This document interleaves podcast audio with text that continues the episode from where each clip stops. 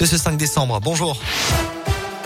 Bonjour Alexis, bonjour à tous. À la une de l'actualité, ce chiffre, 10 millions de Français ont reçu leur dose de rappel de vaccin d'après le ministère de la Santé à l'heure où le variant Omicron menace l'Europe.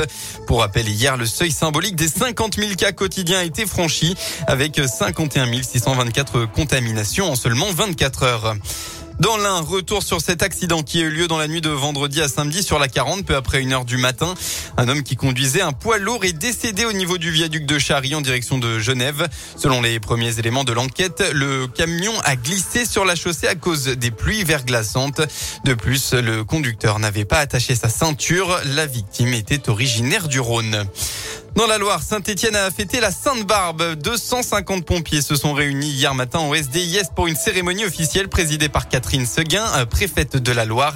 Près de 2000 personnes ont ensuite suivi la procession dans la soirée. Elles étaient encore plus pour assister au grand feu d'artifice tiré à 20h devant le musée de la mine. On passe au sport en rugby. Cette fois, l'ASM ne s'est pas laissé surprendre. Battu à Perpignan la semaine dernière, les rugbymen auvergnats recevaient un autre promu hier, le Biarritz Olympique. Et dans un stade Michelin balayé par la pluie et le vent, les Clermontois ont fait le boulot en s'imposant 39 à 11. Bonus offensif à la clé. Critiqués pour leur performance ces dernières semaines, les avants ont répondu présent avec une nette domination mêlée. Le talonneur de l'ASM, Johan Béhérégaray, a même inscrit trois essais.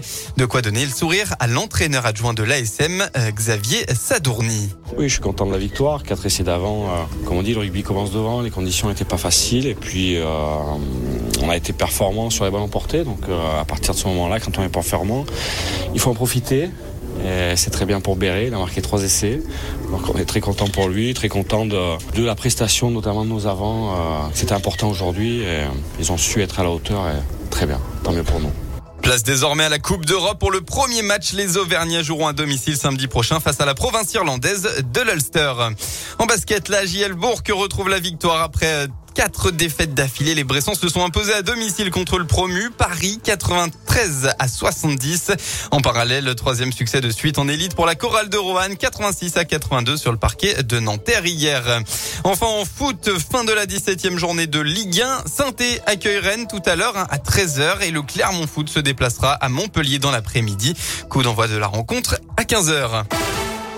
On passe enfin à la météo. Quelques averses encore attendues partout dans la région avec euh, encore des températures proches de zéro. Ce sera même de la neige donc dans la région d'Ambert ou même dans le secteur de Saint-Étienne. L'après-midi, on assistera à une alternance, une alternance pardon, entre nuages pluisés et éclaircis partout en Auvergne-Rhône-Alpes avec le retour de possibles neiges en fin de soirée. Côté Mercure, vous aurez au maximum de votre journée entre 2 et 4 degrés.